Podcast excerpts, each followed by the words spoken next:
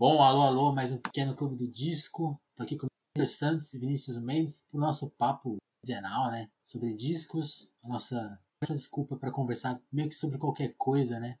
Os discos são só um atalho para conversas que às vezes vão até além do que tá ali na, nas gravações. Por falar nessa vida meio fora de roteiro, meio fora de, de ideias para conceber algo do tipo, a nossa escolha de hoje é bem adequada a isso, que é o Luiz Melodia, a estreia do Luiz ali em 1973, o álbum Pérola Negra. Na minha opinião, uma das melhores estreias aí da música brasileira. O Luiz ali com 22 anos apenas, com as canções que ele escrevia desde a adolescência, 17 anos por aí, né?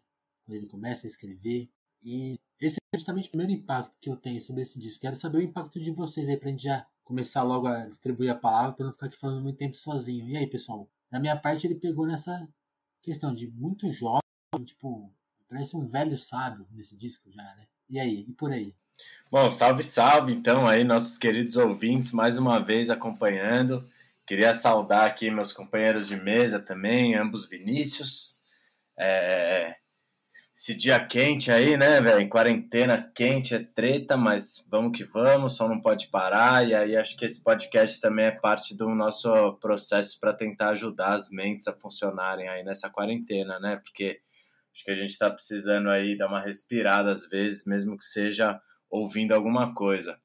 É, então, Félix, só depois dessa minha fazeção de moral aí com os nossos ouvintes, queria só falar que, cara, o Luiz Melodia é engraçado, né? Porque Pérola Negra eu nem tenho ideia a primeira vez que eu ouvi, né? Uma música muito grande, assim, né? Digo grande mesmo como. É, sei lá, você pensa Pérola Negra, você já sabe, né, velho? Você pode estar num grupo com um monte de gente que nem gosta de música brasileira. Quando começa aquele tente passar, aí já era, né? Todo mundo sabe a letra, né, meu irmão? É, então é difícil para mim pensar assim, ah, de que forma que o Luiz Melodia chegou, porque as composições dele chegaram em mim. Eu acho que, meu irmão, não tinha nem 1,50m ainda, tá ligado? Foi uma coisa é, que me bateu muito como cotidiano, assim. Mas daí para gostar disso foi um pouco mais velho, claramente, né? De pegar para ouvir e tudo mais. E eu acho que o, o impacto que me dá o, a música do Luiz Melodia, e, e pegando Paralela Negra, que é o álbum, primeiro álbum que eu chavei, né? Fui atrás para ouvir e tudo. É essa coisa que é muita coisa numa coisa só, sabe? É, ele tem muita referência nos discos, né? E é uma poesia dele com que ela, à primeira vista, ela é super confusa. E depois me parece que ela faz sentido, assim, né? Depois eu acho que eu começo a conseguir digerir essa, essa poesia de uma maneira um pouco mais consciente. Mas me. Num primeiro momento, são muitas letras sugestivas, né? Muita coisa que fica no ar e aí é engraçado porque tudo que você vai procurar do Luiz Melodia é muita coisa que fica subentendida, que ele deixa ali. E, enfim, é, é uma coisa que eu queria trazer aqui nessa minha primeira contribuição para nosso papo é um show que eu vi do Wilson das Neves no Sesc Vila Mariana. Um dos últimos shows, eu acho, que ele fez. É, e aí o Luiz Melodia apareceu, e eu acho engraçado como o Luiz Melodia é uma figura da música popular brasileira, apesar dele ser de uma geração, né, essa geração de 70, que é a geração que vem depois do, da geração de 60, né, do Caetano, do Chico e tudo, o Luiz Melodia, ele, ele é uma figura diferente na galera, eu acho, na, na minha leitura, né, e eu falo isso conectando com esse show que eu vi, porque eu tava com um amigo, que é o Bige, grande camarada, se ele ele ouviu os outros programas, se ele estiver ouvindo, eu já vou aproveitar para mandar o salve.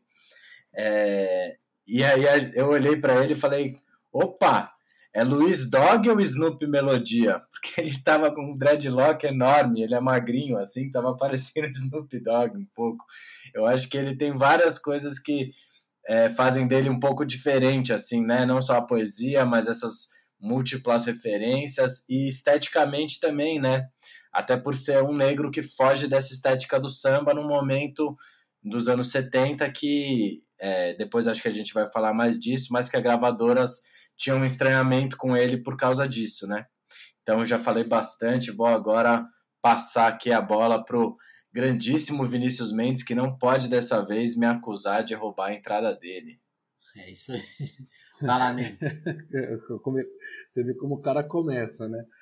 Bom, bom dia aí, boa tarde, boa noite para você que está ouvindo nosso podcast. Estamos aqui já no quarto, quinto episódio. Estamos tá, tá rolando, né? Dizem que depois do terceiro aí vira verdade, né? Nessa, nessa época pós-moderna. É, Vamos mas ver. eu acho, eu, eu compartilho muito com, com essa visão do, do Vitor mesmo, né? Eu também não lembro quando comecei a ouvir. É, eu acho legal a gente estar tá falando dele aqui, depois dos, outros que a gente falou, porque ele consegue de fato condensar tudo que estava acontecendo naqueles anos 70 e que a gente acaba vendo picadinho, né? É, você pega, sei lá, o Raul Seixas como a figura do rock, é, o Jorge Ben como a figura do samba, falando daquele período, né? Você pega Sim, sim. a Jovem Guarda, você coloca, né, no, no São blocos, Carlos, né? no Roberto Carlos, etc. é, você vai pensando sempre, ah, bom, então tinha naquela época tinha a Jovem Guarda, que era fulano e fulana. Tinha o samba, que era fulano e fulano. Aí você ouve o Luiz Melodia, é tudo. Ah, Esse disco de 73, é, que é o que a gente está falando hoje aqui, ele já ele já nasce um pouco consagrado, né? Ele nasce, como você falou aí no começo, é, depois que a Gal tinha gravado Pérola Negra e tinha, inclusive, tem um show famoso dela que tocou, que, que foi reproduzido no Fantástico. O Fantástico era um grande reprodutor, né? De dessa, desses desses shows, muito da, muito desse da MPB ter ganhado, esse status que ganhou foi por causa do Fantástico, né? Os clipes que passavam no Fantástico. Tem um show famoso que a Gal canta essa música, tá todo mundo no plateia maravilhado, tá no YouTube esse vídeo, inclusive. Tá lá, tá o Caetano, tá o pessoal da Globo da época, não, sei lá, a Helena de 82 lá na época, de 72 lá na época. Enfim, uh, mas eu acho que o mais interessante, que o mais rico é, é isso que o Vitor já, já comentou, né? Que a gente pensa sempre nos blocos, nas referências por blocos, e aí tem esse cara que nesse mesmo disco é, tá falando de tudo, né? Tem, ali tem Jovem Guarda, ali tem samba, ali tem rock, é, e você vê claramente, assim, né? Você vê claramente as, as referências, as diferentes referências. É, eu achei legal né, nesse disco, eu, não lembrava dessa música, a, a que ele faz a brincadeira entre praquietar e, pra, e paquetar, é, que é a ilha, né? A ilha é uma ilha meio é, parada no tempo lá do rio, que você acessa nem é tão difícil, né? Você pega uma, uma balsa lá e chega. É, e ela é bem isso, né? Ela é bem rock, assim, tem uma guitarra no fundo acompanhando o tempo, um riff acompanhando o tempo todo. É, a, a, a, letra. Enfim, acho que essa é a grande riqueza. Me parece, no primeiro momento, a grande riqueza desse disco. Ela ser a condensação de tudo que estava acontecendo naquela época. Legal. E é engraçado, porque a gente estava. Justamente hoje a gente, o Vitor compartilhou com a gente uma, uma, uma matéria da Folha, né? Que é, os anos 70 completam 50 anos, né? Isso. Eu sempre. É engraçado, isso sempre tá na minha cabeça, e, mas eu sempre esqueço, né? Que é a questão de. A década de 70 não foi há 30 anos, né? Foi há 50. A gente sempre tem esse referencial dos anos 2000 um pouco. Pelo menos eu tenho isso, assim gravado e, e, e, aí eu sempre tinha que, não, a distância de 50 anos está lá com os anos 50, né? Mas os anos 70 completam agora 50 anos e a matéria fala justamente de como, tenta, tenta dar uma explicada, né? Porque é um momento tão rico da MPB. Não é por acaso que a gente, todos, quase todos os nossos discos até agora são dos anos 70, tirando o Chega de Saudade, que, como todo mundo percebeu, foi um episódio quase mais sobre o João, que o João também tem um grande disco nos anos 70, né? Então, por que época é essa, né? E quando você fala de junção, eu fico pensando né? nessa inteligência do melodia e aí, e aí é impossível já não falar dessa incompreensão, né? E aí eu fico pensando de quem será que vinha a incompreensão? Porque como o Vitor bem pontuou, essas, as, uma canção como Pérola Negra, ou Estácio e Você, Estácio Rosa Estácio, são canções que estão no imaginário popular, né? São canções que o Melodia deve ter cantado em todos os shows da vida dele e que estão presentes, são, foram trilha de novela, são, foram regravadas várias vezes, né? E ao mesmo tempo tem essa coisa, ah, ele faz tudo, então ele, pô, ele não é lido como os artistas negros da época eram lidos, né? Justamente essa coisa blocada, né? Então, já joga, geralmente eram colocados no, no assim, ah, faz samba ou faz tal coisa, né? Então, tinha essa separação. E ele, a gente pensa, assim, tem vários artistas que quebravam isso, e ele quebrou isso, mas meio que só ele era contestado, né? Como vocês veem essa contradição do cara ser tão popular, tão querido, ter essas canções tão, tão no imaginário popular, mas a, a tal peste do maldito né, que ficou, ele deve ter feito isso a vida inteira em todas as entrevistas. Ah, e como que é ser o maldito tal? E ele meio que tirava uma onda né, dessa, dessa posição. O que, que vocês acham? Cara, eu acho engraçado porque o Luiz Melodia ele sempre foi essa figura, né? É, ele, moleque, ele era o único filho homem do Oswaldo Fernandes dos Santos, né? Que era o Oswaldo Melodia ele herda o sobrenome do pai e ele tinha três irmãs. E o pai, né, naquela cultura anos 70, Brasil e tudo, né, por mais que fosse Rio de Janeiro, que já era uma cidade com socialmente mais acho que mais desenvolvida assim, né, uma dinâmica social metropolitana e tudo. É... E ele, ele como filho homem, o pai queria que ele fosse é, doutor, de alguma maneira, entendeu? Né? Doutor, não médico, doutor uhum. como. Talvez médico, na verdade, mas essa compreensão é, maior, é, mais diploma, é, do senso né? comum do que é doutor, né? Queria que ele estudasse, queria, é, queria um diploma para o filho dele. Só que o, o Luiz Melodia, né? Luiz Carlos dos Santos, o nome dele, ele era um moleque que curtia ficar na rua, ficava dando rolê e tudo fazia, chamava os amigos para tocar na garagem da casa dele. E, enfim, o pai dele também era um cara que tem uma fama de ser um violeiro e compositor do Estácio, que era boêmio, né? Então, Sim. de certa forma, ele dava um exemplo ali para o Luiz, e eu imagino que deve ser um exemplo, de certa forma, legal, né? Dele olhar e falar, pô, é, porque a, pelo, que eu, pelo que eu dei uma olhada, o, o Luiz Melodia ele não, ele não via a possibilidade de arranjar os empregos que o pessoal que morava perto dele arranjava. Ele não via isso como uma possibilidade para ele. Ele via outras coisas como uma possibilidade. Então, é, ele desde pequeno ele já tem essa figura de ser é, desde moleque, né? Na família dele ele já tinha essa figura. É, então é isso. E ele larga, né? O colégio no que eu conhecia como ginásio, hoje em dia mudou de nome, mas ele larga o, o colégio nessa época e, enfim, já estava na rua, ele era de ficar dando rolê, entendeu? É, falam que ele ficava na ladeira São Cláudio, né, que liga o Morro de São Carlos ao Estácio, no Rio de Janeiro. E chamava os camaradas para ir para casa dele fazer uns jam session no porão da casa, jogava futebol também. É, então o Luiz desde o começo ele já é essa figura, né, que contrasta, né? É, eu acho que talvez o nosso grande, é, mais uma vez, é uma figura um pouco de anti-herói, assim, né? Inclusive depois que ele solta o Pérola Negra, ele fica meio em choque e dá um rolo e vai viajar, entendeu? Não é um cara que pegou e falou, ah, vou aproveitar a minha carreira, vou desenvolver. Não, ele funcionava em outra frequência, era um cara. Eu acho ele extremamente interessante por causa disso também. Ele, pô, faz o Pérola Negra, explode, pai, vai dar um rolê, entendeu? é outra, é outra frequência.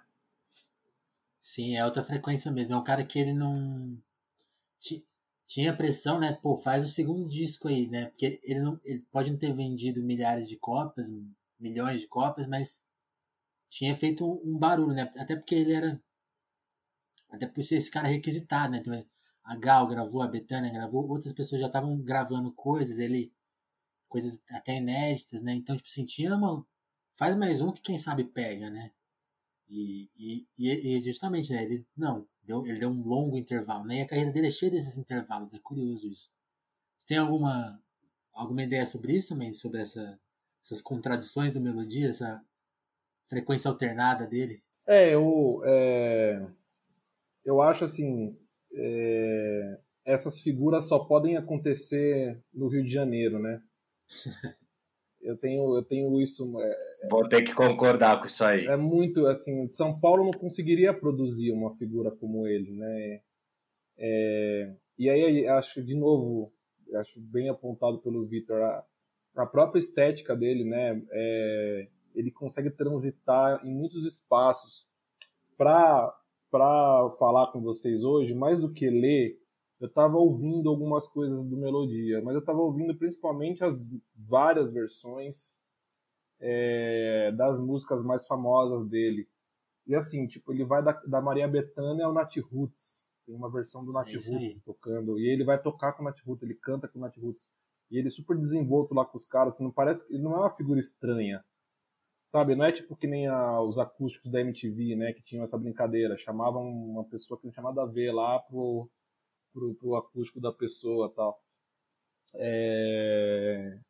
Pelo contrário, ele tá ali circulando super, até por, pelo jeitão dele, né, aqueles, aqueles dreads, aqueles cabelos grandes. Aí ele tá lá com os caras do Nat Roots, os caras super é, reverenciando ele ali, né? Isso, esse, esse, esse show do Nat Roots é, deve ter sido, sei lá, três, quatro anos atrás aí. Ele morreu há dois anos, né? É... Três, três. E... Três, não, foi 2017, né? É... E tem ele com a Cassa Eller, ele tá com a Cassa Eller também no show e super, não, não, é, um, não é um ser estranho ali no show da Cassa Eller. É... Eu acho muito interessante, assim, porque em São Paulo a gente sempre produz também essas caixinhas um pouco mais fechadas, né? A gente sempre vai criando essas fronteiras é, estéticas, musicais. É, a gente parece que gosta disso, né? E os, esses artistas do Rio não, não tem. O Rio não produz essas fronteiras. Eu acho isso muito interessante, assim. É, Acho, acho, acho muito bacana isso. Ela é um, é, o Victor falou, né? É um negro que não tá cantando samba. Isso pra gente hoje pode parecer, ah, sei lá, tipo, papo de gente conversando em podcast. Não é. É, é sei lá, dá pra fazer uma comparação hoje, sei lá, a Anitta cantando música gospel, sei lá, algo do tipo, assim, é uma coisa muito estranha, né? É muito fora do lugar. Ah, isso me parece ser o grande trunfo, assim. Me parece a, a coisa que mais me atrai, assim, no Luiz Melodia. Além do nome, né? É, o que eu acho da hora também, Mendes, que eu acho que conversa com isso que você está colocando, é que o Luiz Melodia, ele é isso, né? Ele é filho de um cara do samba, né? Do Estácio, compositor e tudo. E essa coisa dele ficar na rua, dos amigos, do futebol e tudo, fazia com que ele ouvisse não só choro e samba, mas ele também ouvia Beatles, Roberto Carlos, Renato e seus Blue Caps e The Foundations, que é uma banda de soul, né?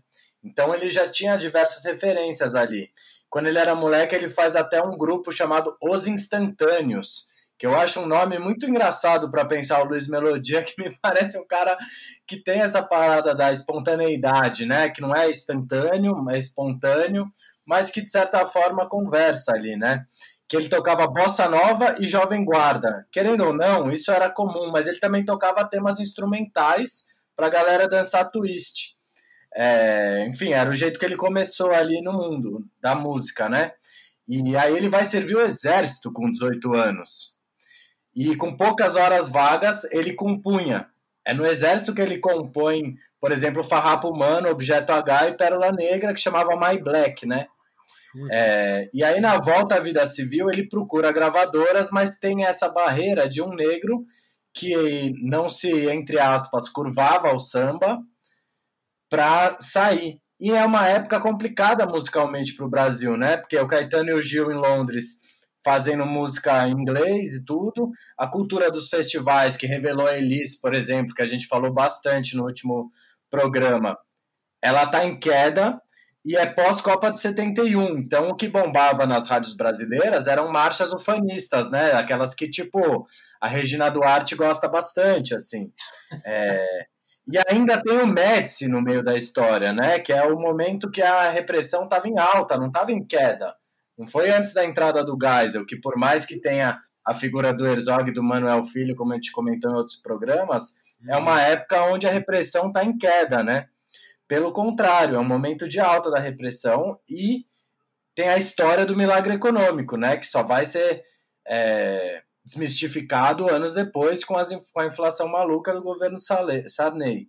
É, e aí tem uma galera ali no meio que é tipo Vali Salomão, Jardim Macalé, Torquato Neto, que está tentando achar um caminho, né? E a gente tinha muita referência de Woodstock, né? É, é, o momento da contracultura, aquela coisa das drogas, né? Então, é uma procura por achar um caminho, né? E aí o Vale Salomão, é, procurando novidades para a Gal, né? Porque a Gal estava sozinha, né? Porque o Gil Caetano tinha pulado fora, estava naquela coisa de cantar umas músicas do Macalé, que é um excelente compositor também, acho que a gente tem que fazer um programa dele algum dia. Ele encontra o Luiz Melodia e quando ele ouve My Black, ele fala: "Mano, olha esse cara, velho, mas muda o nome para Pérola Negra, meu irmão". Porque e o Pérola Negra era um homossexual conhecido no Estácio, então também tinha uma coisa do por mais que seja uma música, né, que ela transcende as fronteiras, né? Você pode ouvir Pérola Negra sem ter noção do que é o Estácio, né, que é onde surge a primeira escola de samba. Tem uma tem uma coisa muito cabulosa do Estácio, né? Muito forte.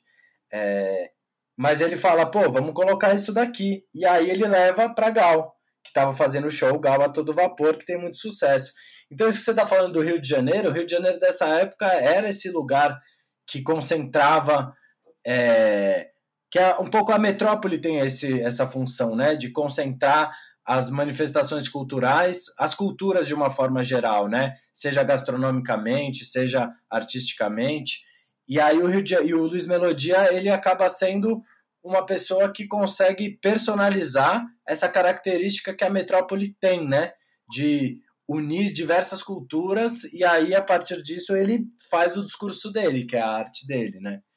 Enfim, não sei se eu viajei muito aqui, empolguei. Não, mas a, a intenção é viajar mesmo. Só para dar mais um pouco de contexto, aí você falou bem da, você deu uma geralzinha, uma geral na coisa social da época, para vocês terem, para a gente ter uma noção assim de onde que o melodia está localizado na na MPB, né? Acho que com o passar do tempo as coisas vão misturando. Sempre bom a gente tentar ver os paralelos, né? Então, tipo assim, você mencionou o Caetano, o Caetano tava lançando o Araçá Azul, né? Que é o disco, talvez o disco mais esquisito dele e que menos vendeu, né? Que é um, é um fracasso comercial. A Gal, a Gal já estava na fase posterior, depois do, do show, né? Que eu acho que também tem música do Melodia nesse disco. O Timaya, por exemplo, já tá, tava gravando Hell Confess, tava quase virando ali né, para a fase racional dele, né? Então, para você ver, essas pessoas estavam todas bem estabelecidas, né? O Jorge Ben já comemorava 10 anos de carreira naquela altura, né? Então, para a gente imaginar assim, onde que ele está localizado, tipo, ele era realmente muito novinho nessa. Por isso que, por isso que eu acho que eu fico pensando, né? Esse efeito desse cara ser puxado por essa galera tão novo, né? Qual que era o efeito de quem você falou do Torquato, né? O Torquato escrevia sobre ele no jornal, né? Então as pessoas tinham informação do Melodia pelo jornal, né? Elas nunca tinham nem ouvido as músicas ainda, né? E ele escrevia, pô, esse cara vai vir, vai surgir, tá? Esse cara é foda, tal, tal, tal. Então tinha essa, essa efervescência, eu fico pensando nesse cara tão jovem nessa efervescência, né? Tem até a questão do, você mencionou o pai dele, ele também tocava violão, né? E nesse disco ele nem toca, ele optou em não tocar, então tudo que tem aí de instrumental no disco dele não meteu a mão, né? Até fiquei pensando assim, será que em algum momento da, da, da carreira ele tocou? Porque eu sempre lembrava dele sem instrumento na mão. No YouTube tem coisas dele já mais velho tocando violão. E é interessante de ver. Mas vamos. Vocês falaram do Estácio, né? Desse ambiente que é. Como você falou, da primeira escola de samba, né? Tipo. O que, vocês falam? Boa, falaram... esse é um assunto interessante. E aí vocês também falaram muito do Rio, né? Eu sempre falo assim. Vocês conhecem outra cidade foi tão cantada, né? E quando a gente pensa que nas vezes que o Rio foi cantada, Estácio tem duas músicas, pelo menos que ele menciona no, já no título, o, ba, a, o local, né? O que vocês pensam disso? Eu acho muito interessante, estava esperando aí uma deixa para falar sobre isso, que eu acho que é uma, é uma outra coisa muito do Rio, mas é que, mais do que isso, ela é muito. Ela pode ser. É, pode ser muito estranha também em diferentes lugares, né? Eu pensei isso, na verdade, ouvindo, assistindo aquele show do Caetano com o João Gilberto em Buenos Aires, 99, e tem uma hora que o, que o João Gilberto começa a cochichar com o Caetano, alguma coisa, tipo, ah, qual a próxima música que a gente vai cantar tal. E aí a, meio que o público fica meio, nossa, o que eles estão falando, né? E o João se toca disso, ele vai no microfone e fala, ah, isso aqui é coisa de baiano, baiano se entende e tal. É, bom, e tem toda essa tem toda essa coisa com a Bahia, né? A Bahia ter sido cantado nas músicas do Dorival Caymmi, quase todas, né? Você tem uma referência. Depois isso é, é, é isso é recomposto pelo João Gilberto e, e, e, todos os seus filhos herdam depois, né? Caetano, Gil, o tempo todo falando de, de Bahia, etc. É, e uhum. o Rio também, o Rio muito cantado também. É, mas acho que o Rio tem uma, é, tem uma coisa interessante que mais do que você falar sobre o, o Rio Estado, no caso da Bahia, você fala sobre tudo do Estado, apesar de ter algumas músicas que falam, falam da Bahia, mas querem dizer Salvador, né? Cidade da Bahia.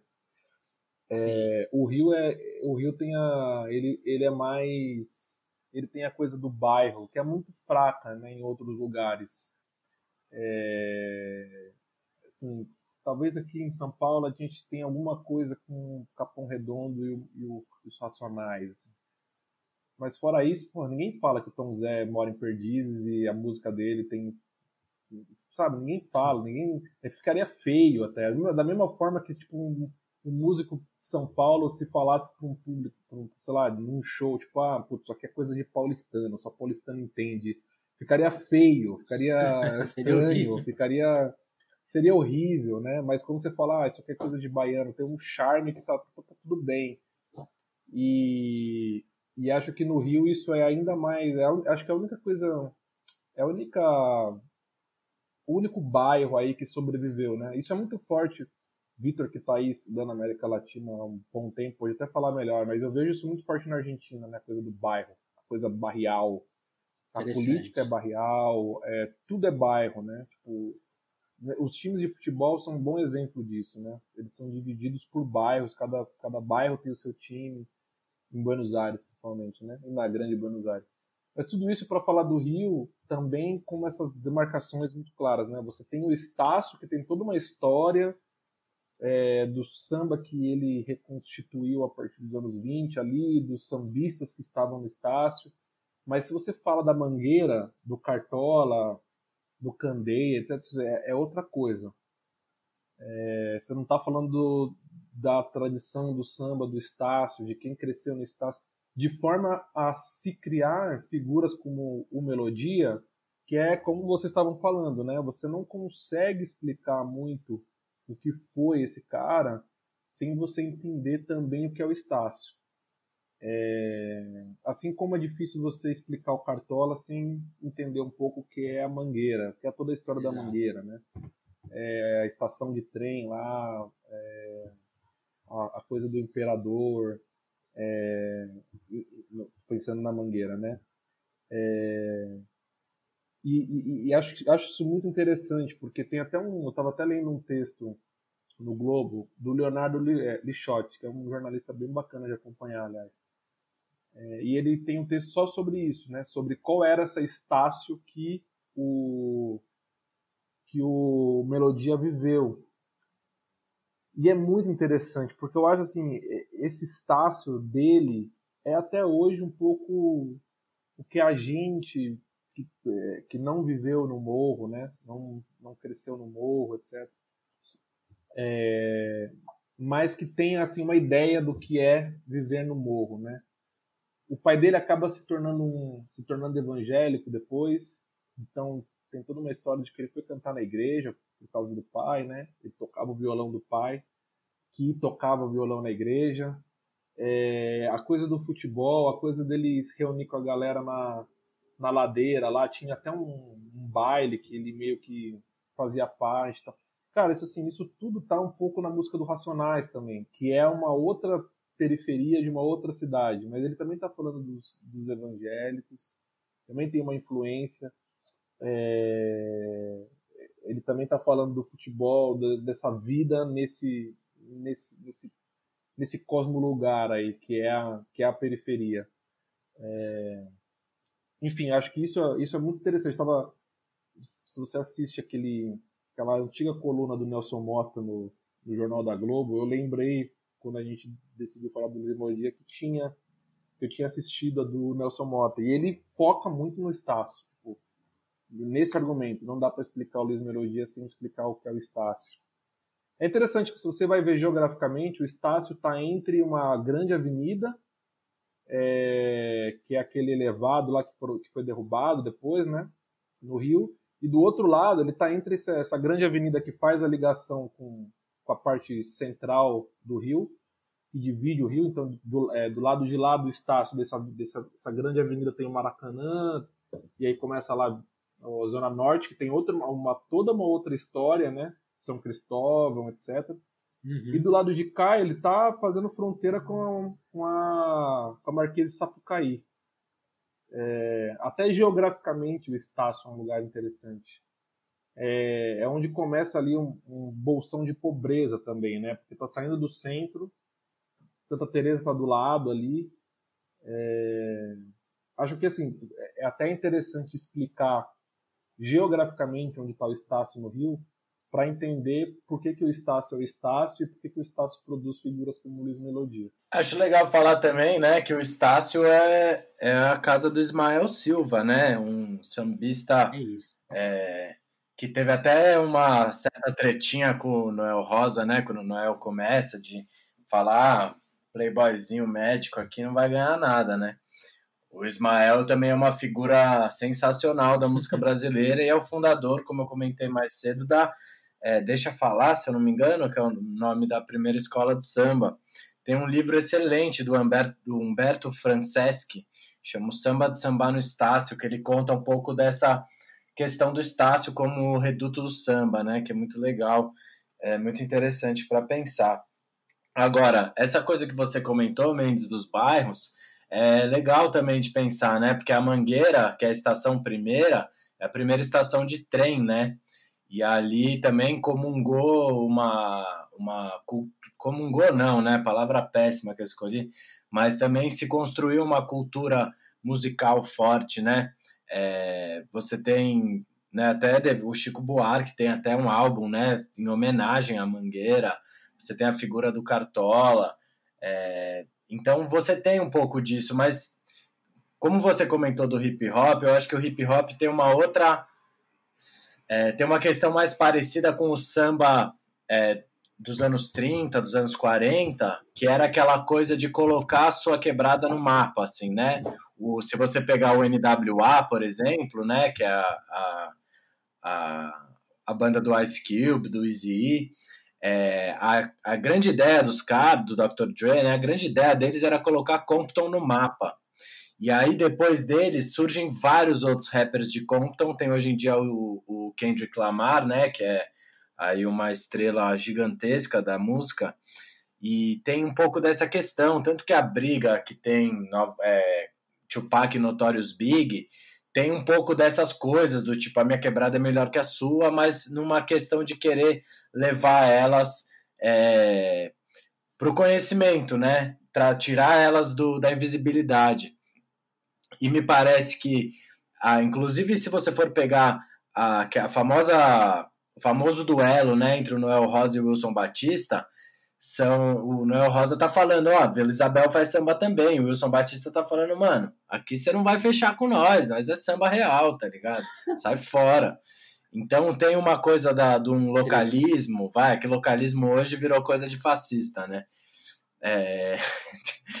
não era bem isso, não era por aí que eu queria falar, um bairrismo, vai, vamos colocar assim. Que também em São Paulo era uma coisa possível antigamente, né? Você tem o Brás com a Adoniran, você tem a cultura da Moca, você tem toda uma, uma atmosfera bairrista em São Paulo que foi parte da nossa cultura por muito tempo, né? Então, não sei, acho que também tirar São Paulo desse mapa, também não sei se é exatamente o. Tudo bem que a gente está discutindo aqui, né? Não precisa ser exatamente, mas eu acho que São Paulo também faz esse debate aí. Lógico que não tem, é, ainda mais no momento que a gente vive, né? Que são os Faria Limers e os Santa Cecílias. É, é um, mas São Paulo tem essa coisa do, né? Do, do defender o seu próprio bairro também. Talvez o Rio seja tenha isso um pouco mais forte, mas é algo que eu acho que é comum, assim, né? Acho que até hip hop francês tem um pouco isso. Enfim, só pensando aqui. Não, é legal Sim. que você mencionou. É, acho o, que é uma, é uma, é uma questão muito legal de pensar. É uma, coisa, é uma coisa muito legal de pensar mesmo. Já, já que você mencionou o, o Ismael Silva, vale, vale lembrar que o Melodia gravou uma, uma música dele que chama Contrastes, né? Que acho que acaba falando um pouco isso aí sobre o que o Mendes falou, né? Do lugar que. desse bolsão, né? Ele, ele fala de muita tristeza na rua da alegria, existe muita desordem na rua da harmonia eu consigo imaginar justamente esse ambiente do morro, né? Tipo, e, e, dessa, dessa pobreza que estava surgindo ali, né? Nesse, nesse bolsão, né? Ele, ele, até, ele até cita o, Largo da Glória, que não é muito longe do Estácio.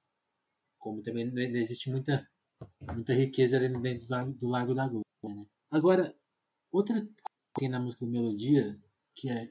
A gente falou, a gente, acho que a gente falou pouco das músicas ainda. Vocês vocês, têm alguma coisa de destaque? Porque eu fico pensando, por exemplo, em Estácio e você, assim, que ele, ele capta ali uma coisa de relacionamento, cita, né, o Estácio como o lugar, mas também tem uma coisa ali que eu fico imaginando de, de relacionamento, né, tipo, enquanto, enquanto, o lobo não vem, enquanto eu sou de ninguém, tipo assim, tem uma coisa que até a melodia comenta, que foi um pouco um choque dele, assim, né, que ele, nessa, nessa coisa dele, que a gente tá falando aqui, né, dele ser, às vezes, popular e, e, e, o maldito, né? Ele, ele é o cara que falava, não sei se é a imprensa que muito pouco dele, assim, é difícil ver ele falando sobre as próprias músicas, né? Até sobre a própria carreira, ele, não sei se ele foi pouco requisitado, se as pessoas estão desatentas a isso, ou se ele que era mesmo muito tímido. Então ele, se, ele sempre, no pouco que gente ouvi dele, sempre tem duas versões. Então, tipo assim, numa entrevista ele fala, ah, eu era muito tímido. Na outra ele fala, pô, era pegador pra caralho. Então ele, ele sempre fica jogando luz em vários lugares, né? E essa música para mim fala dessa coisa, né? De, desse, desse o, o Victor até falou, né? Do movimento hippie. Ele, ele quando encontra a turma do Torquato, da Gal, ele, ele dá de cara com uma turma muito liberal, né? Então é, é coisa de ter várias mulheres, vários relacionamentos. Tem até uma música que talvez eu possa até errar aqui, mas acho que é não sei se é praquetal, se é, se é magrelinha, não lembro agora. Mas, tipo assim, são, na biografia agora que saiu do Toninho Vaz, ele fala assim, tipo, são três personagens femininas, assim, cada, cada estrofe é para uma mulher, sabe? Então, o que, que vocês pensam de, de, de, outros temas que ele toca, né? A gente falou do Estácio, mas o que, que vocês acham que pega, assim, na... Porque para mim é muito disso, um discurso sobre relacionamentos, né? E nesse, nessa modernidade, tipo assim, cara, não é um, não é um amor idealizado, não. Tipo assim, é, é esse amor que vem, passa, e depois já, é já é outra coisa. Vocês sentem isso também? Então, Félix, é, tem várias homenagens, né, que ele faz. É, são músicas para tipo ex-namoradas, né, que ele uhum. faz. Uhum. Mas é, isso me parece uma uma uma que ele está contando histórias amplas, né, histórias sobre a humanidade, né. Querendo ou não, o Luiz Melodia e eu acho que isso está é, muito próximo do que o Torquato falou dele nas colunas e é, como posicionavam, como falavam dele no início da carreira, ele é um grande poeta, né? Então, como poeta, ele, ele vai ele vai contar histórias é, diversas, né? Vai apresentar a narrativa dele para para a vida, né? Da mesma forma que nós que escrevemos, a gente pode fazer um texto contando um pouco do que a gente está sentindo, do que a gente está achando. O poeta vai fazer poesia, né? No caso dele, são músicas muito. Eu acho que tem uma coisa da, da musicalidade dele, das letras dele, que é essa coisa do músicas muito abertas ou músicas com coisas subentendidas, né? É, enfim, o, ele também é uma época que é Raul, Raul Seixas lança disco, Walter Franco lança disco, Sérgio Sampaio lança disco, Secos e Molhados lança disco, né? E a minha leitura do Luiz Melodia é que é, é, a, é o processo mais inventivo que acontece nessa época, né? mais diferente, né? Ele, ele é, você vai pegar o Pérola Negra, né? Primeira música, Estácio, Eu e Você. Parece um, um disco de samba tradicional, né? É, daí, é, aquela, até a voz né, dele é uma voz típica dos sambistas, né? Vozeirão, né? Sim, daí, pô, você pega outras músicas, é, é, Vale o Quanto Pesa, né? Aquela coisa meio blues. Eu vi gente falando que é meio fado também. Daí, Estácio Rolo Estácio, que ele compõe para uma ex-namorada, já é um bolero. Daí, para Quietar, tem participação do Rio Dom na guitarra, já é um negócio mais soul. Abundantemente Morte, uma base de violão, uma guitarrinha de jazz que já, já entra no Pérola Negra, piano, baixo, sopro, Magrelinha, que é um blues, tem uma guitarrinha ali com um fuzz, Farrapo Humano, que é aquela contradição total, né? Porque é um, uma, música super pra cima, se for pegar um instrumental, e é super pesada, uma letra triste, sabe? Daí ele vai para Objeto H, que é um negócio meio foxtrot, uma baita confusão ali. Você para pra ouvir essa música a primeira vez, é confuso o negócio. Daí, Forró de Janeiro, ele termina o álbum. Um baião que eu vi os caras falando que é um baião tropicalista. Então, é, com na sanfona do Dominguinhos, inclusive, né? É, e aí você pega a contracapa do disco, uma colagem de fotos pessoais, num prato com fundo de feijão, todas as composições dele, sabe? É uma obra tipo é um negócio muito grande ali, é muita coisa que ele está falando, sabe? Me perdi um pouco no raciocínio, mas enfim, era muita Não, coisa que eu queria imagina, falar. Imagina, eu, eu até gosto de uma é, imagem é, que ele é, fala, ele, ele, com, ele, ele, pegou, ele, ele olhando pra capa já velha, ele fala, tipo, eu, eu, eu, eu nadando com o mundo, né? Tipo, eu gosto dessa, dessa, dessa frase que ele falou ali, porque ele tá ali, né, com a terra redonda, aliás, né?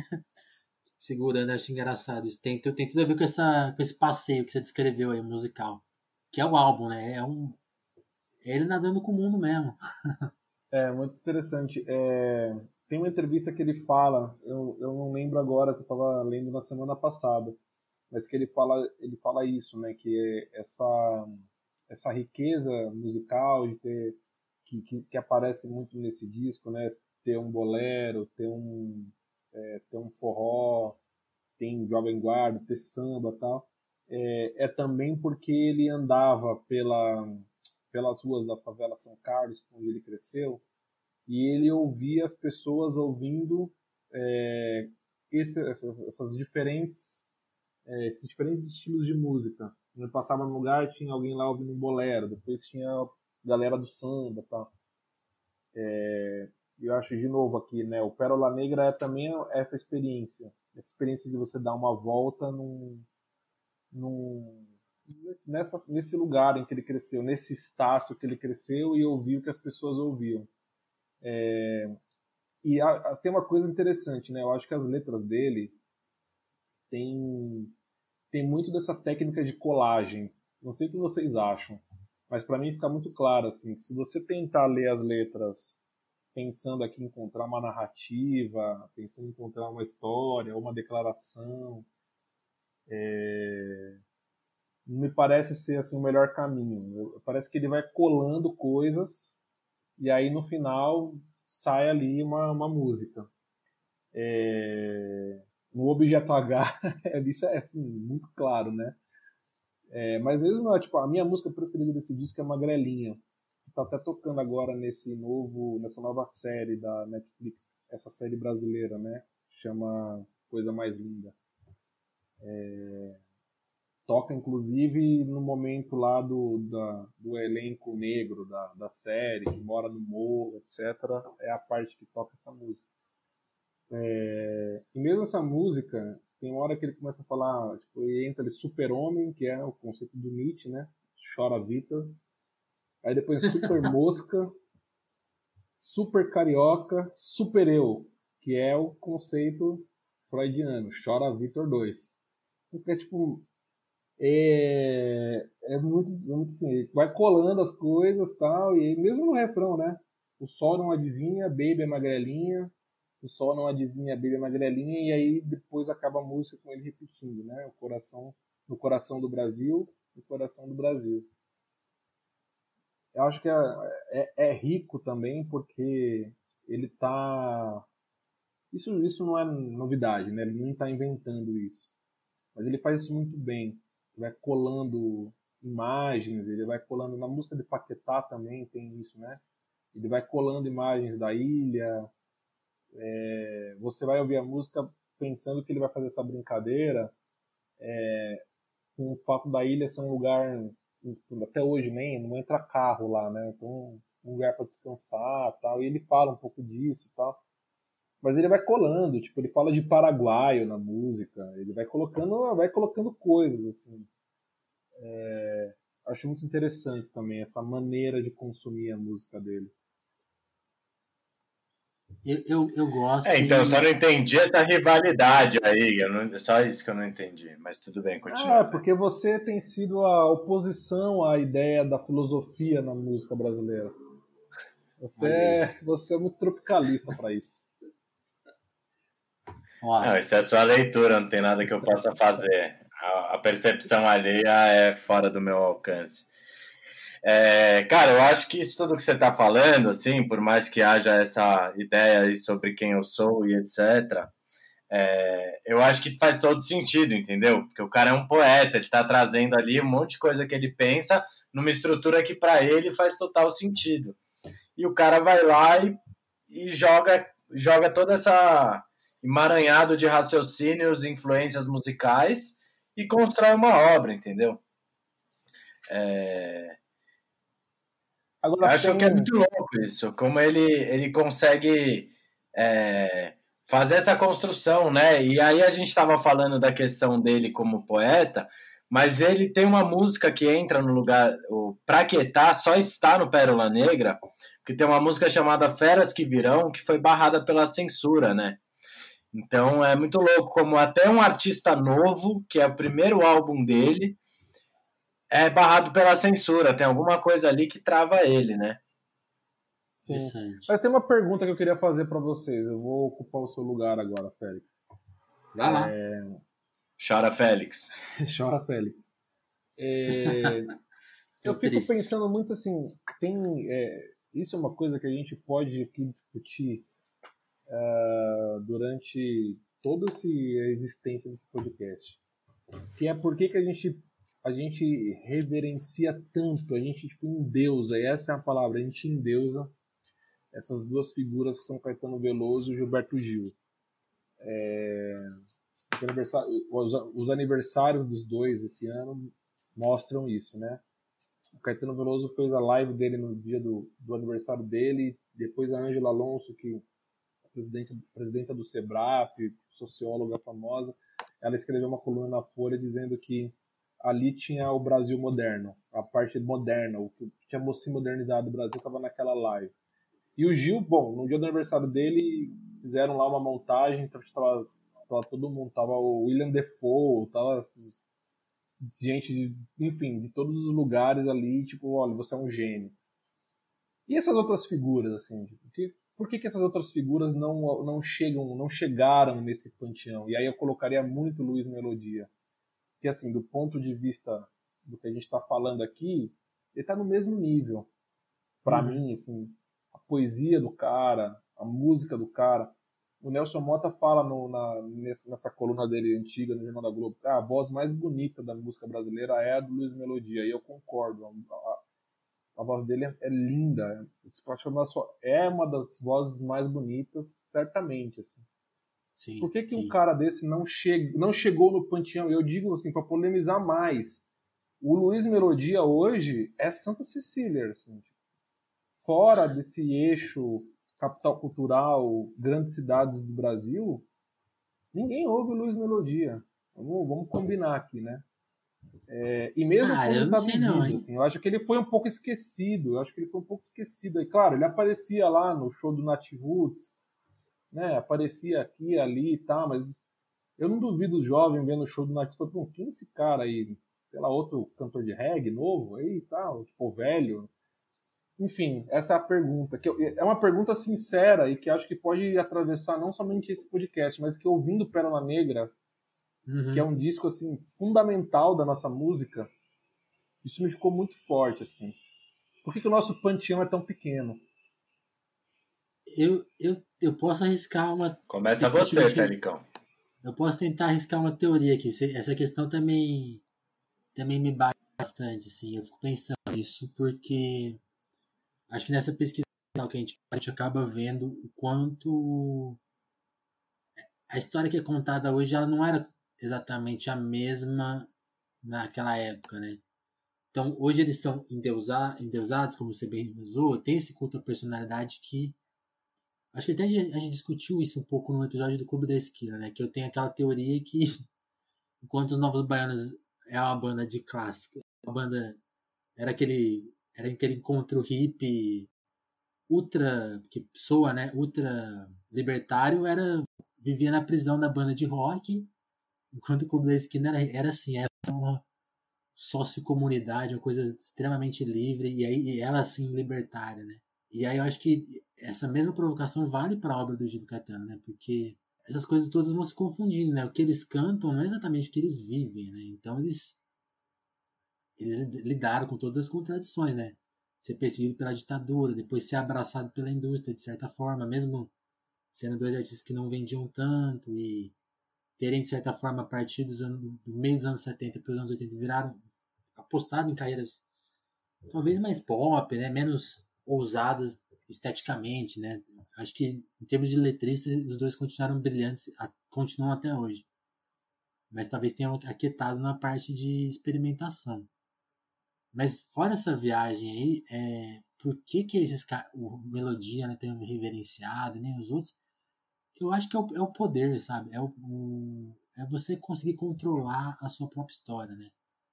Acho que a, a história do Melodia ele nunca conseguiu controlar isso, ele nunca teve interesse, né? Que é, é- aí é outro ponto que a gente já discutiu, né? Ele nunca ele não quis fazer o segundo disco de sucesso, né? Ele foi curtir a vida, foi farrear.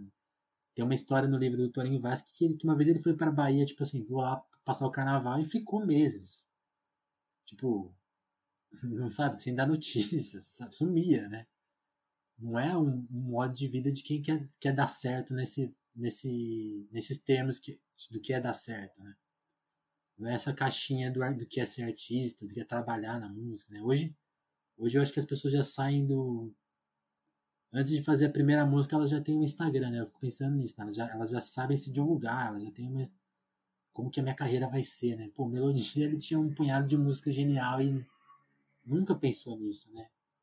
E eu acho que isso é crucial pra gente entender por que, que ele não foi usado e sempre sofreu com isso, né? Tava nessas raras entrevistas que ele dá, tem uma entrevista dele no Jô, eu não sei o ano, cara, mas ele tá é, é mais uma daquelas vezes assim, de sei lá pros anos 90, né? E aí o Jô fala, pô, você tava sumido, sabe? Era sempre um tópico, parece, na vida dele. Tipo, você sumiu, cadê você?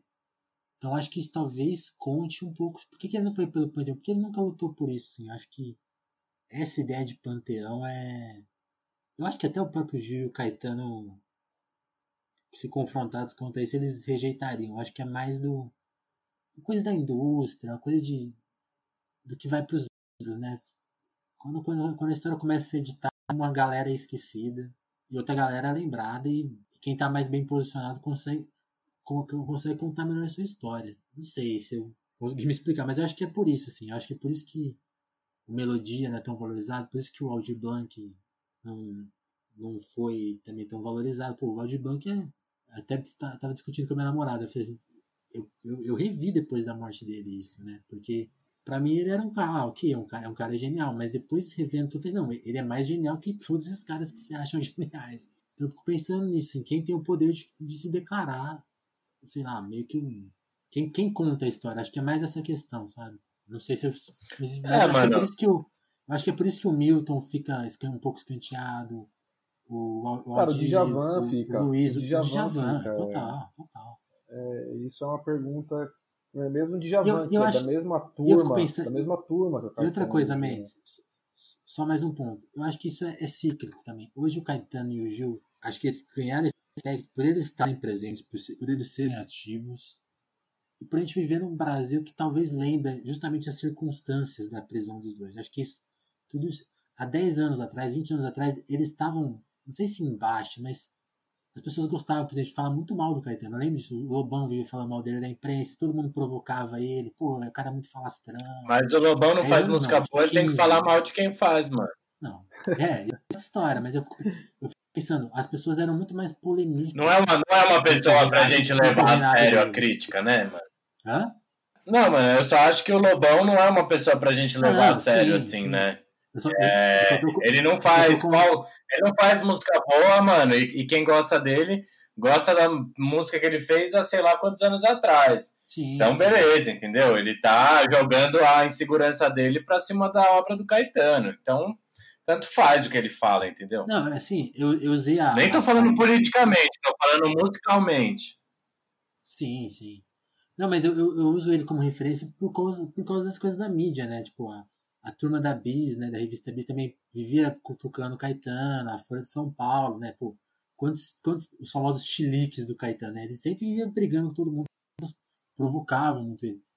Então acho que essa coisa do panteão é, é um pouco cíclica, mas também se briga por ela. Agora, quem briga por ela, também não sei te responder. Para completar, só acho que vale uma provocação do próprio Melodia que eu vi numa entrevista dele pra Trip, porque o cara pergunta pra ele, pô, você era amigo da Gal, do Caetano, do por que vocês não se falam mais? Por que vocês não gravam mais junto? Por que eles não lembram de você, basicamente, né? E ele, e ele fala assim, tipo, cara, era da época, meus amigos da época, os caminhos se desencontram, sabe? E, e aí ele até faz, faz uma provocaçãozinha, ele fala assim, era legal com as mulheres que eles tinham na época. Essas mulheres que eles têm hoje são meio. Eles usam uma expressão, são frescas. E acho que isso talvez tenha.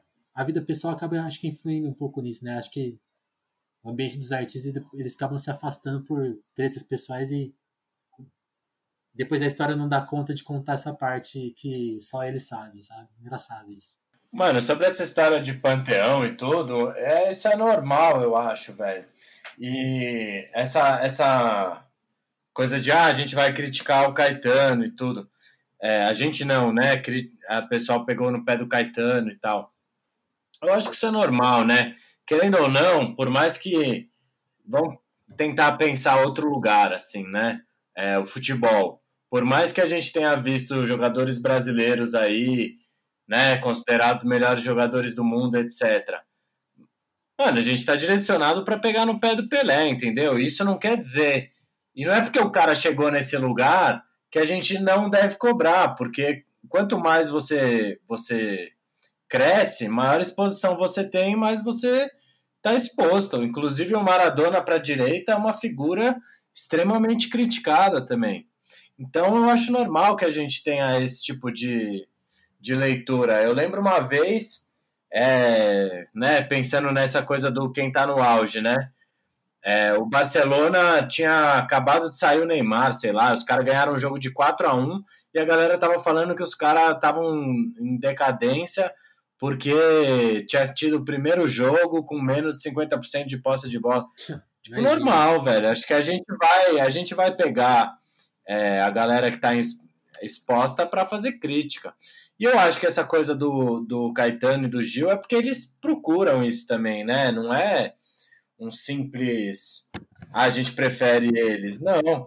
Eu, particularmente, eu ouço mais o Melodia, eu ouço muito Maravilhas Contemporâneas, né, que é o segundo álbum dele, e eu acho que ela tem a tal... Eu, eu, sinceramente, eu fico pensando isso muito, porque uma vez um amigo me falou isso, ficou na minha cabeça, é, se a gente falasse menos, talvez entendesse mais, né? Eu acho que é uma frase muito... Talvez a melhor frase que eu já ouvi, tipo, na música brasileira, assim. Sim, é, e não, com dúvidas, cara. Sem dúvida com acabou dúvida. o papo, né, mano? é, mas então eu entendo isso que o Mendes está falando, né? Estão os dois ali. O Chico também tá, eu acho. Na minha leitura, o Chico também faz parte desse grupo seleto. É, aí. verdade, eu esqueci do Chico. É que o Chico parece estar num panteão diferente, né? O... Então, mas é Poderíamos que eu falar acho. sobre isso, mas a minha teoria é de que o- o Caetano e o Gil, eles estão nessa coisa meio. Eles são deuses mesmo, assim, tem documentário sobre eles. Esses dias, não sei se vocês viram, duas humoristas que fizeram uma, umas paródias da música, da, algumas músicas do Caetano, porque o Caetano tá seguindo elas no Instagram. Ah, eu vi isso. É, vi isso. E aí a Paula Lavigne mostrou, foi mostrar pro Caetano, e aí, tipo, só o vídeo da Paula mostrando pro Caetano já demonstra isso, sabe? Tipo, olha, aqui vamos. Agora o Deus vai legitimar é, o que foi feito aqui, porque ele tá seguindo, sabe? Tipo, é, mesmo. é, é, acho que isso, isso aparece muito, assim, na maneira como a gente consome esses Sim. caras hoje, a nossa geração mesmo. E a, eu acho Sim. que a geração anterior também. Acho, eu acho- eu não acho uma coisa cíclica. Acho que poderíamos discutir isso no É, programa mas- futuro, mas eu não acho que é cíclico. Eu acho que esses caras chegaram num lugar assim e, e- que, que- que eles vão ficar lá. Eles são os deuses da nossa música. E o Chico tá nesse lugar, mas o Chico ele é tipo ele ainda, além de tudo, tem coisa muito forte com a política, né? Com a, com a luta com a ditadura também. Eu acho que o Gil e o Caetano sair, com, apesar de serem muito importantes, terem essa narrativa, eles conseguiram sair um pouco disso. Eles não são só isso.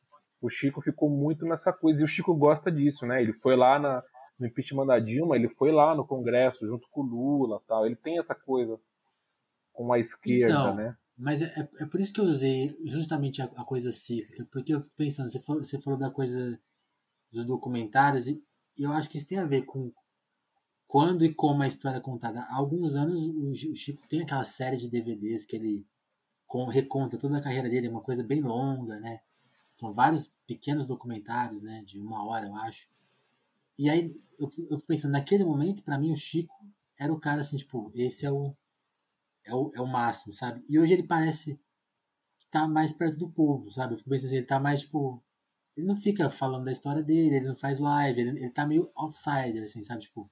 Isso muda como as pessoas interpretam. Então pa- parece que ele tá fora da corrida, sabe? Enquanto os- naquela época o, o Gil. Cara, mas o Chico é esse fase. cara. Não, ele é esse cara. E, e pessoas que nunca tiveram essa ambição também estão nessa, nessa, nessa, nessa nossa lista. Eu fico pensando só nessa percepção do tempo, entendeu? As, as pessoas lembram mais do do Caetano porque eles estão aí trabalhando. Acho que tem, esse é um fator que influencia isso que o Mendes perguntou. Ah, por que, que eles. Por que, que as pessoas ficam, estão abismadas com as lives? Tipo assim, ah, pô, esse é o Brasil. Quando a pessoa ouve aquela música, ela fala, pô, esse é o Brasil. Acho que é- é- essa é a parte cíclica. Agora, quando você olha para a história com um cuidado, a paciência de aí, aí, aí tudo se equaliza melhor, entendeu? Acho que é isso que quero dizer. Tudo- eles estão equalizadinhos, melodia, Chico, Caetano, Gil. Mas essas coisas de momentos vai, às vezes sobe um, desce o outro. É isso. É que também são os caras que abrem a porta, né? Essa geração que vem dos anos 70 é a geração que entra de- no vácuo deles que estão no exílio também, né? Assim, sem querer desrespeitar ninguém, não é, não é essa a minha intenção. Mas eles, de certa forma, abrem as portas, né? E eles continuam produzindo. Eu acho que o rap é um, é um, é um gênero musical que também ajuda a compreender um pouco esse espaço. O panteão do rap brasileiro é o Racionais, e ponto, né? Acho que a gente valoriza muito, tem um monte de gente aí, mas quem, né, se você for falar com os rappers e tudo, até a chegada. O MC é o cara que talvez daqui a um tempo a gente vai colocar lá também, talvez ele já esteja lá, dependendo da sua leitura, sim. Agora, o sabotagem, por exemplo, o sabotagem é um meteoro, né? O sabotagem vem, causa, constrói outro, outra narrativa e morre, né? Uhum. Então, o sabotagem vira essa figura mítica. É, assim como é, por exemplo, talvez o Vitor Hara, né, o, o chileno, é o cara que morre com a ditadura. Então, a figura dele também carrega um pouco dessa, dessa questão mítica, né, da figura que a gente não sabe muito bem o que estaria fazendo hoje em dia, né? É, e o Caetano e o Gil são um pouco de, desse desse corpo, né, que começou e continuou e continua e produz E mudou né, muito, o- né? e que constrói com outras pessoas e tá aí ainda, né? Ainda tá vivo, ainda tá produzindo. E são caras mais abertos que o Chico, né? O Chico, pô, Eu fui num show dele, pô, sinceramente, uma tristeza, assim, eu era mó fã. Mano, o cara não deu um salve pra nós na plateia ali. É, eu também show, tive a mesma experiência. Mesmo... Show sentado, moro? Porra, eu fui em show do Caetano dele, ele violão, que eu achei sinceramente triste. Mas o Caetano tava dando um salve para nós, entendeu? E aí, pessoal, sabe? Aquela coisa bem clichê mesmo. Pô, o Chico é. não tá nem aí. Ele vai, faz o que... som dele. Mano, só falta reclamar do ar-condicionado ali da casa de show. É, eu tive, é, a, mesma, eu tive eu, a mesma experiência com o Chico. Foi, foi triste também, assim. Ele, ele entrou, cantou o disco todo, mas assim, ele não. Quando o pessoal queria que ele esboçasse alguma reação ali, foi na época do Temer então, tipo, teve uma coisa de fora Temer e tal, e é isso, né? Porra, é, é, o Chico Buarque, é óbvio que ele é fora Temer. E ele ficou quieto, sabe? Aí foi tipo, porra, foda, hein? saí, saí puto esse dia também. é, eu não sei, eu acho que são, são, são coisas da época. Eu também lembro de. Eu nunca vi o Chico, mas eu lembro de ver o Caetano assim, ó, o Caetano no, no Sesc Pompeia, cara, assim, tipo. No pau, que eu considerava um dos palcos mais clássicos de São Paulo pelo preço dos ingressos e, e, e por ser tão próximo, né? Assim, tinha um espaço pequeno, né? Não, não dá para todo mundo, mas sempre era ingresso barato e, e, a pessoa do seu lado, né? E ver ele, ele ali foi foda, assim, pega, pegando na mão das pessoas, tipo. E eu, eu sempre lembro de uma cena desse show que a, a luz apagou e eles continuaram tocando, porque a, só cortou a luz, né? Não cortou a eletricidade, então tinha som ainda. E eles tocando no escuro e as pessoas puxando o celular e acendendo o palco, assim, tipo. Sei lá, acho que é uma coisa de, da vida da pessoa. Ela tá pro, com a propósito de, de, encarar as coisas de certa de forma. E de outras não, né? Tem, tem um caos que vivem contando do Melodia, vivem contando, não, o Tom Cardoso, que é o biógrafo de Sócrates, né? Escreveu vários livros. Ele conta que uma vez ele foi entrevistar o Melodia só pra gente falar desse espírito das pessoas, né? Na, na, na, ação da vida delas, né? Que ele foi uma vez entrevistar o Melodia e o Melodia, tipo, no meio da entrevista falou, vou no banheiro. E sumiu. Quando ele foi ver, ele tava tomando um chopp, porque falou assim, pô, só pergunta bosta, tá ligado? Papo ruim. Você pediu refrigerante, cara. Pô, que vergonha. E fico pensando, fico pensando nisso, sim. Eu lembro de ver também o Melodia bem ativo no palco, né? Ele curtia o palco enfim, tem esses acasos também, né? Ele não tá mais por aí pra, pra, gente, pra gente ver como queria lidar com esses tempos mais esquisitos, né? Ele não, ele não pegou essa fase. É, é foda isso. Mas acho que isso muda a percepção que a gente tem. Ah, cara, mas é isso. O Luiz Melodia, o Luiz Melodia ele fica na nossa memória e fica para a história como um compositor que, de certa forma, transforma a poesia brasileira, porque sim, velho, é bem diferente o trabalho que ele faz, com músicas que, assim, dá para sua avó ouvir, dá para sua mãe ouvir, dá para você ouvir num date com a sua namorada ou com o seu date mesmo. E dá pra você ouvir, sabe? É, as músicas dele são universais, assim, né? Ele consegue trazer. Ele não quer agressivo, coisa, né, pô. E, é e, e, é isso, é Nath. E é Nath Roots, é Jades Macalé, é Gal Costa, e não para, sabe? Às vezes é Mota. É muita gente que trabalha em cima do material dele. Então, acho que o, o, o Luiz Melodia também não buscou esse panteão aí. Ele estava atrás de fazer um rolê para ter a vida dele, ter um troco no bolso e continuar fazendo o rolê dele, entendeu? É... E não sei se é isso, mas me parece ser isso. Sim. E sucesso, entendeu? Eu acho que também a gente entre nós ficar. É... Essa discussão de panteão é válida, mas, a... mas assim, como amante de música, ela é só uma discussão, entendeu? Quando eu for dar o play, quando eu for mostrar a música para alguém, se um dia um gringo vier me pedir uma música brasileira para ouvir, com certeza a Luiz Melodia vai ser uma delas, sabe? Total. É, e, e, Sim, sentido é, da discussão, você, falou, você, falou, você falou do verso, se a gente, a gente falasse menos, talvez a gente se entendesse. Mas eu acho que o Melodia deu esse recado aí. O Melodia, vê se tá certo, Mendes. O Melodia é o nosso Raduan Nassar. Se a gente falasse menos, talvez a gente entendesse mais. Isso pra mim é muito Raduan Nassar. É, é verdade. É zero Mano Brown. é. Eu, então, se bem que eu acho que o Brown também tem, tem um pouco isso. É, a obra é curta, mas ele gostava de falar mais, realmente. Não, o rap pede isso, né? Diferente. Gente, E aí, Estouramos- é, qual o próximo? estouramos nosso tempo, falamos muito. Até a próxima, então, né? É, a gente vai fazer a brincadeira do, do próximo dia. Podemos fazer. Fala aí, qual que é o, qual que é o seu chute? Sua aposta para o próximo episódio. Olha, eu não vou dar um chute não, eu vou dar uma sugestão. Cinema transcendental. Caetano Veloso. Eu acho que chegou a hora de falar do Deus, né? ele pediu a crítica, mas agora ele já quer, quer, quer falar do cara. Você acha que é, é uma boa, Vitor? Ah, eu acho que é uma boa pro Mendes. Bom, Vamos, vamos Os deixar no mistério, como sempre, pessoal. É, é isso. Gente, valeu, hein? Mais uma vez. Obrigadão. Um abraço aí para vocês dois. um abraço.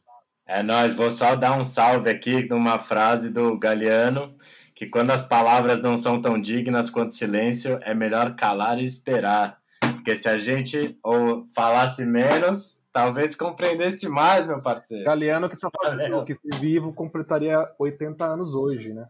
No dia da nossa gravação aqui. Tô já Exatamente. Demais. Então, então um salve pro Melodia, pro Galeano, para todos os nossos poetas. Nota 10 aí. Gente, valeu. Um abraço. Pra você também, Felicão, nosso poeta. Valeu. Yes. Valeu, gente.